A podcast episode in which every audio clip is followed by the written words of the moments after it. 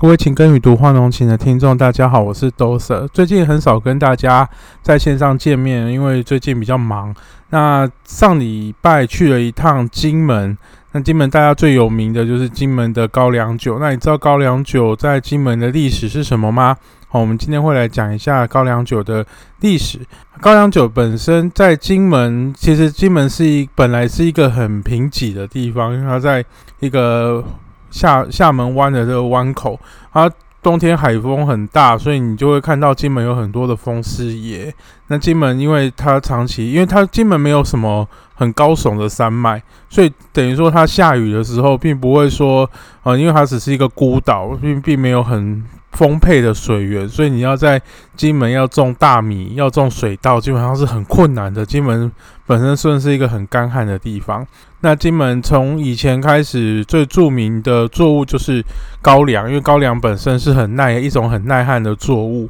那金门人哦，其实金门移民的历史很早很早就有人在金门开始住了，然后金门有很多的华侨，所以金门是我们。很重要的一个侨乡，他很多人都去哦南洋哦，去马来西亚、去印尼哦，去很多哦新加坡很多地方。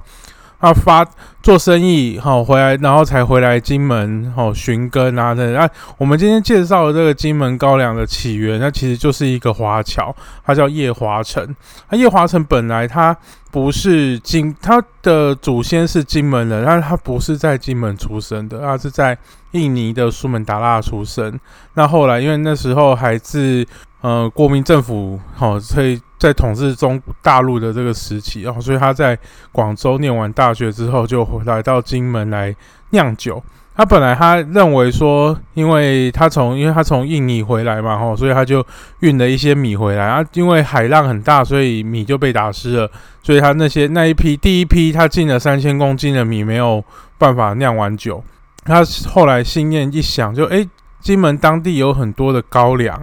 那就把高粱拿来酿酒如何？哦，那就用高粱，然后不搭配这个当地还有小麦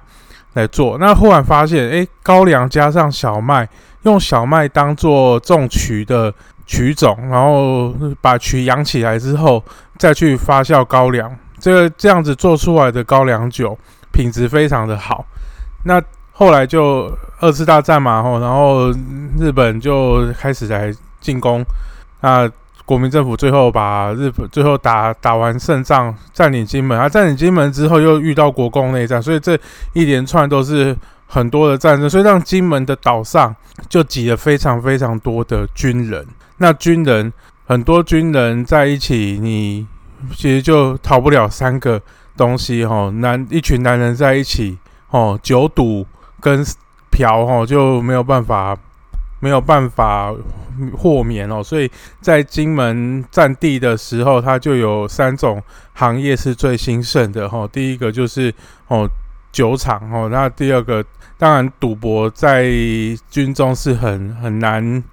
是一个正常的风气啊，所以大家都还是没有办法去做赌博哦。那但金门本本地有一个很很有趣的习俗哦，叫博状元，中秋博状元，大家有兴趣可以。调查一下。那至于那个一堆男人就需要女人的部分，当然有所谓的军中乐园。不过那不是今天的话题。我们今天主要在酒哈，一群男人在一起哈，那个不管你是借酒浇愁，还是想要放松一下，因为在外岛驻军，其实你又面对哦中共很强大的那个想要进逼，当然身心压力都很大，就想要喝酒。那金门当时的这个酒厂，哦，有很多家酒厂。那我们刚刚讲叶华成先生，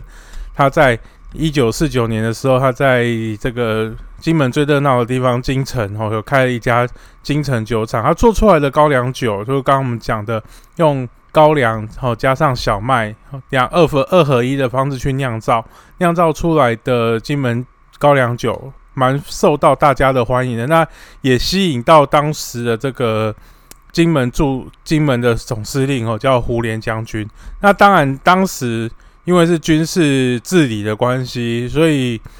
胡琏将军喝到这个酒，觉得嘿很棒。他想要，他想到一个好点子，如果我们自己来做这个酒的话，因为当初哦，这个酒就只能从金门自己做，没有办法从台湾运过来，因为台湾运过来这些船啊，因为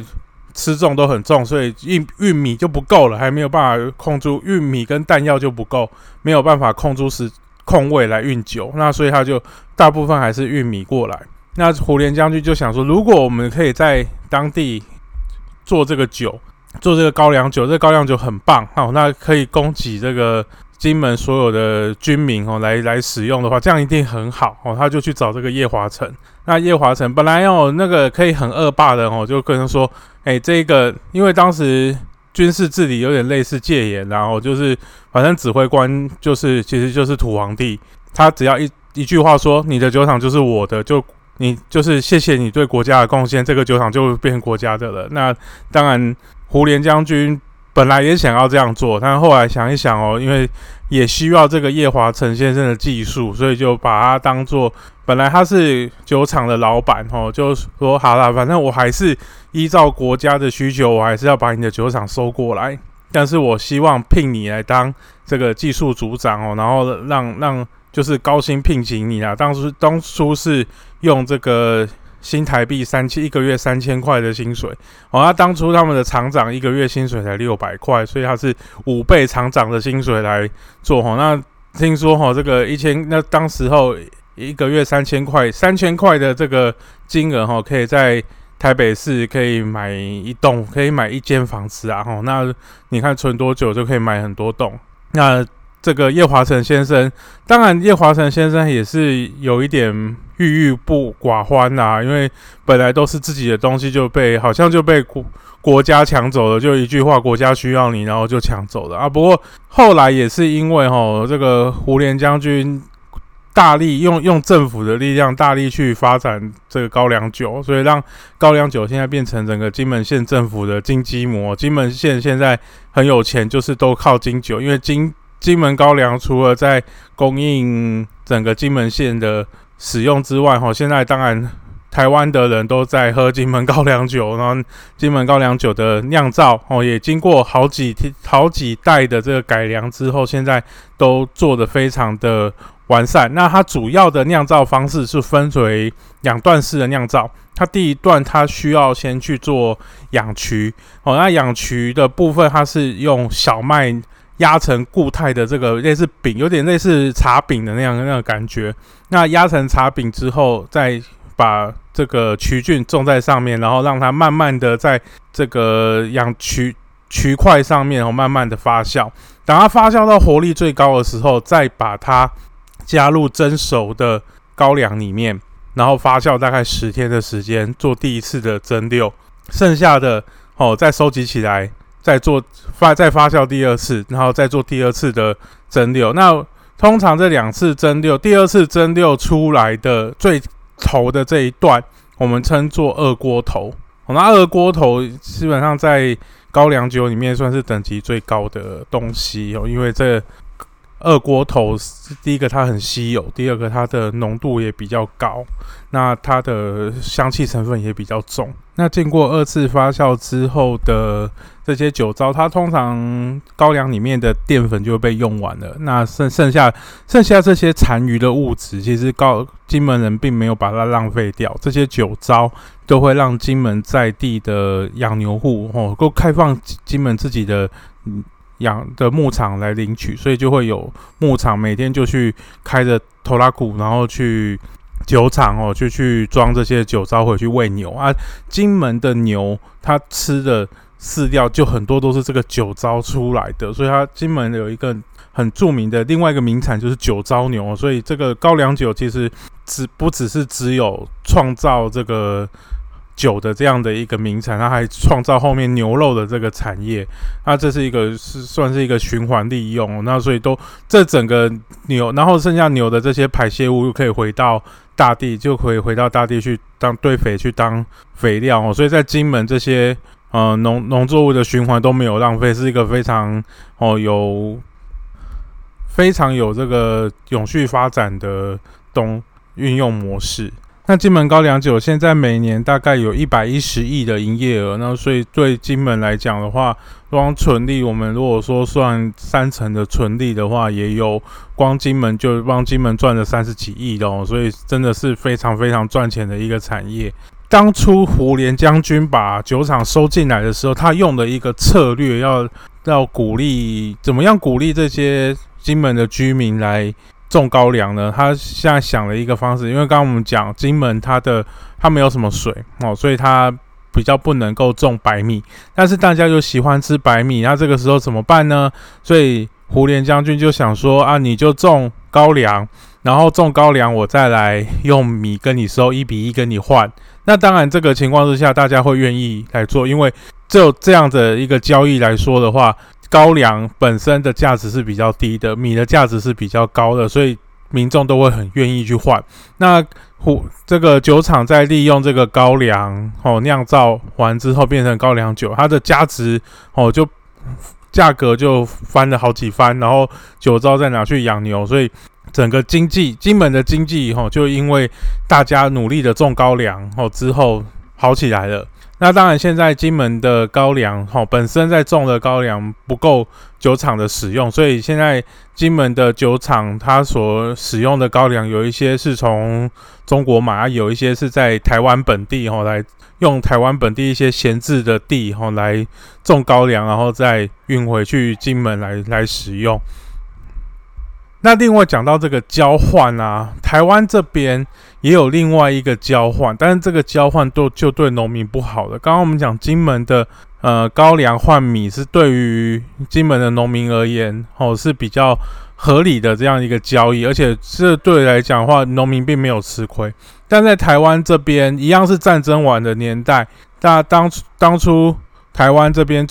提出了另外一个政策，叫做肥料换谷。为什么叫肥料换股？因为当初肥料，因为肥料产业是一个可以转换成军事工业的一个产业哦。因为肥料厂它呃，不管是做尿素或是硫胺，它其实可以转换成做 TNT 炸药。所以当初这个肥料工业。在台湾来讲的话，它是一个受管制的产业，而肥料的原料哦也都是受管制的，一般的民众没有办法自由的取得。那国也限制国外的进口，不像我们台湾现在各式肥料的化，不管是化学肥料哦，都主要是化学肥料都可以从国外哦自由进口进来，啊只是品牌的价格差异而已。那当初肥料进口的时候哦，你有钱也买不到肥料，因为。当时的政府就说啊，你的因为其实到当时政府是觉得，因为米比较贵，然后我如果要花比较多钱来买米的话，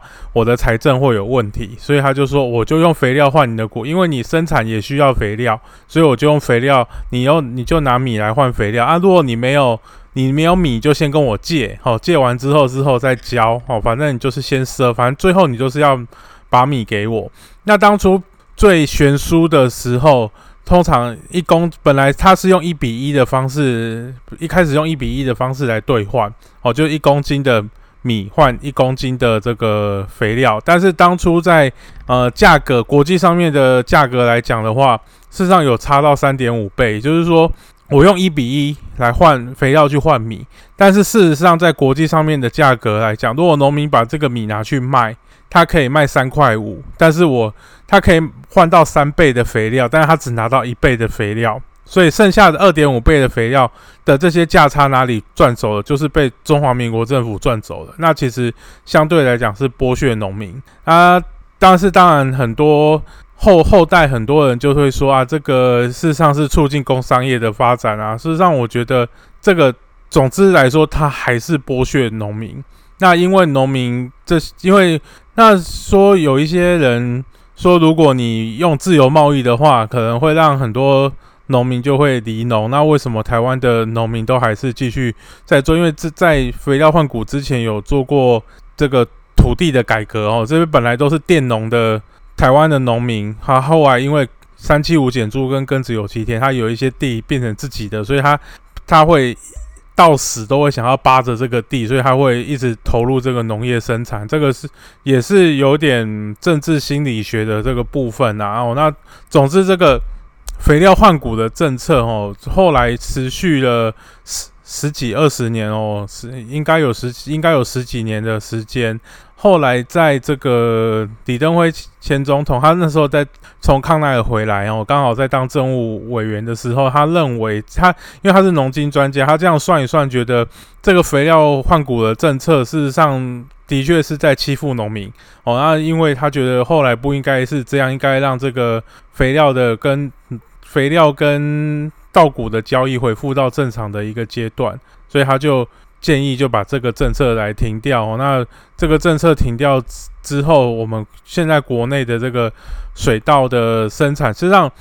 之前在肥料换谷的这个年代，哈，我们台湾的农民还是非常仰仰赖这个化学肥料来做生产哦。那就是养成这样的一个习惯了，我到现在还是很难去改啊。当然，现在有一些人开始说，我就强调要用有机。的耕作方式哦，那不一定会这样。耕作方式并没有绝对啦，哦，那但是很多惯性的农民，他还是像我们现在到中南部去看很多哦水稻的农民，他因为他想要缴交公粮，他的生产目标并不是我要生产优质的稻米，而是他希望我的稻米的单位产量可以提高，因为公粮只看重量不看品质哦，那希望。重量变多，好，我当然我的 income 就我的收入就可能会变多啊，所以就因因为这样的缘故哦，让我们台湾长期以来不管是施肥过量的施肥哦，那也跟肥料换谷的政策有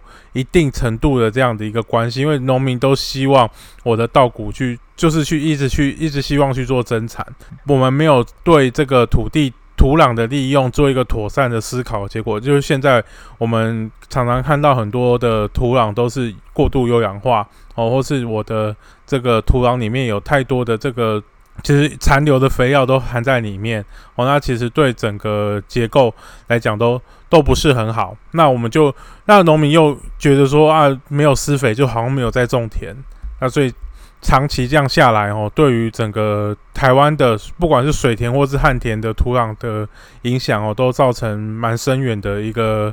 一个影响。好，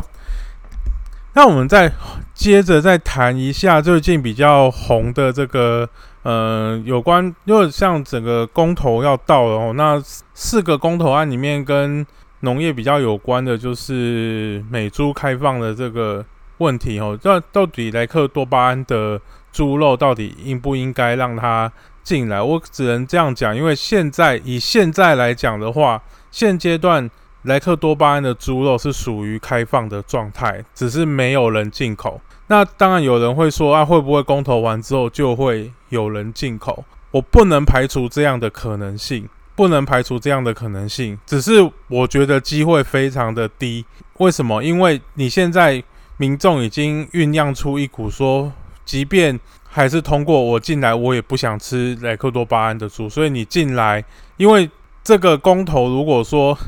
过，如果说让他同意通过的话，当然就直接禁止哦。那这个禁止其实是我们去片面去改改变这个贸易的现况啊。那当然后续会有一些贸易的制裁影响，当然国际关系也会有影响，这是其一啦。哈，那如果说这个公投最后是不同意禁止，但是就是维持现状。那维持现状，我觉得在以现在台湾的民情来讲，一定也会有附加的决议，就是你只要是从国外进口，因为台湾现在是不能使用莱克多巴胺。那如果国外进口的猪肉，它一如果有含有，就是你有含莱克多巴胺的话。no 来源必须要去做控制跟标示，吼，这个应该要求来源标示，这个并并不会是一个很严苛的这个挑战，吼，因为因为像台湾来讲的话，台台湾的话做养猪，你要确定它没有，我们就可以透过很多。可追溯性的方式啊，像是做产销履历啦，或者是什么。那国外的猪场哦，因为我们养，我们如果去进口国外的肉品，其实也可以安排去现场去做查厂，然后也可以请他电拿那个生产的记录来看，然后再观察这个，就是其实专家可以去现场去看，帮你去看有没有他有没有使用这个来记的的可能性啊，因为不管这个，因为去茶厂就等于是我们进口的国家去做稽核，只要是每一个在 WTO 的框架里面，每一个国进口国都有权利去要求哦，出口国就让我去查，让我去查你的厂，而你大部分的时间你是不能拒绝的。我们的专家也会，但是有的专家就是有的国家他就不会去采取这样的策略，就是说他因为他可能没有。没有专业人力可以去去，他等人在贸易上他就比较弱势哦。那台湾在这方面贸呃，不管是畜牧啊或者什么，那专我们的专家都是很有专精的哦。所以而我们的民众也愿应该也愿意哦，让国家花这个钱，让这专家去去美国去做，主要是。大的猪场进口要去做茶厂，我觉得这个应该是都没有问题啦。所以，即便是他你投了哦不同意，就是维维持这个贸易的现况，我想大家后来吃到有莱克多巴胺的猪肉的机会也会非常非常的低，因为根本不会有人敢进口啦。因为进口进来，你只要有跟机改作物，现在机改作物的。话机改的大豆的话，你通常你会在一些比较便宜的豆制品上面，你可能会看到。那当然很多大部分台湾进的机改大豆，大部分都去变成饲料了。我们人吃的的这个豆制品哦，大概百分之八九十以上，大概都是不就是飞机改的豆哦，因为我们台湾的民民众的一些需求，大部分会是这样子。我想来季。未来如果因为像，但是你说来牛，大家也是吃的很很很多啊，也没有人有什么问题。但有的人会觉得说啊，猪可能会有疑虑，那没关系，因为你就有如果说我们有希望它做源头的标示，我想这不会是一个违反贸易原则的这个要求啦，因为你只要有用哦，出厂的时候就标示说我这个是有。有用的那美国牛为什么不用标示我有用莱克多巴胺？因为基本上全部的奶、全部的美牛都有使用，都有使用来剂，它的油花才会那样的分布啊。当然，台湾跟因为台湾本身哦养牛的比例，实际上肉牛的比例实际上是不高啦哦，所以我们对于这个牛肉的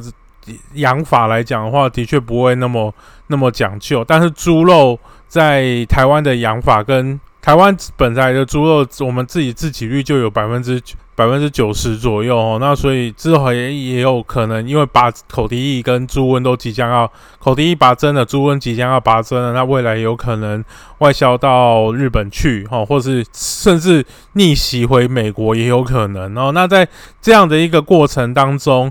我们要把自己养猪的产业维护好，实际上要求。来季进不进口，我觉得对于猪场来讲，并不会是太大的问题，因为台湾的猪场已经养成我不用靠来季，我就可以把猪养得很好这样的一个策略。那通常这样会以如果因为养猪跟养牛两个的饲料的或是养殖的方式都会有一些差距啦。哦，那的确这也是这现在公投的争点之一。那我希望大家就是 好好去想啦，我也不会说要。要求大家投同意或是投反对，你就是去去想哦。那通常我们这次来看的话，就是你如果要希望说这个现况哦，不管台湾就贸易什么现况不要做太大的改变的话，就是以反对为主哦，反对这个提案，因为这个提案本身是就是在哦改变现现现在的这个事实。然后，因为我们这样，因为我们开同意开放来记的猪肉，这个是有。报到 WTO 已经在 WTO 的议事有有有收入的哦，所以我们如果本来说可以，然后现在又说不要的话，实际上就是翻脸不认人哦。那这样人家会不会对我们做其他翻脸不认人的措施，其实有可能去做面临相关的制裁啦。好，这个大家就是要思考一下。好，那当然。站在食安的立场来讲的话，你说莱克多巴胺有没有食安上面的问题？我认为风险来讲的话，应该不会太大啦，因为在牛肉的部分，大家吃了很多的美牛都没有什么太大的的问题。好，那投同意或是投反对，大家我觉得大家都可以勇于表达自己的意见，但是记得哦，十一、十二月十八号，请大家记得去投公投哦，表达自己的意见是一个公民基本的义务。好，那我们今天的节目就到这边，好，谢谢大家。